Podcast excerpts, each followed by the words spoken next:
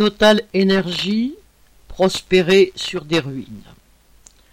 Total Energy vient de conclure avec le gouvernement irakien un contrat à 10 milliards de dollars, 8 milliards et demi d'euros, d'investissement dans le pétrole, le solaire et le gaz.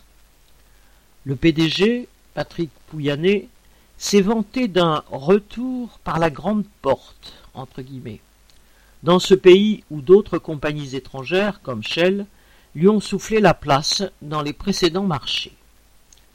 Total Energy présente, selon son PDG, des projets énergétiques et écologiques. Ainsi, en injectant de l'eau de mer dans les champs pétrolifères du sud de l'Irak, la multinationale se propose de faire remonter le pétrole sans puiser dans les nappes phréatiques. Elle promet de récupérer le gaz des torchères pour alimenter des centrales électriques et de créer un gigantesque champ de panneaux solaires. À l'en croire, ce trust, attaqué par différentes ONG pour la destruction de l'environnement et des ressources indispensables aux habitants de plusieurs pays africains, pourrait ainsi devenir un modèle de bienfaisance pour l'Irak et ses habitants, souffrant entre autres d'une pénurie d'électricité.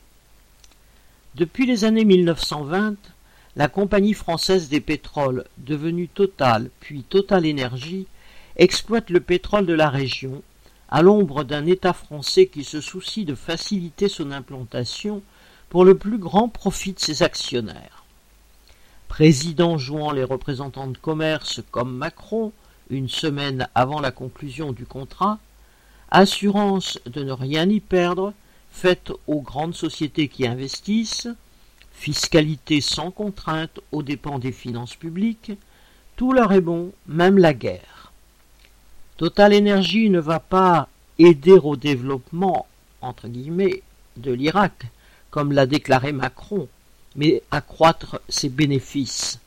C'est la population qui continuera à en payer le prix dans ce pays qui ne se remet pas d'une guerre menée par l'impérialisme américain et ses alliés, dont la France. Sylvie Maréchal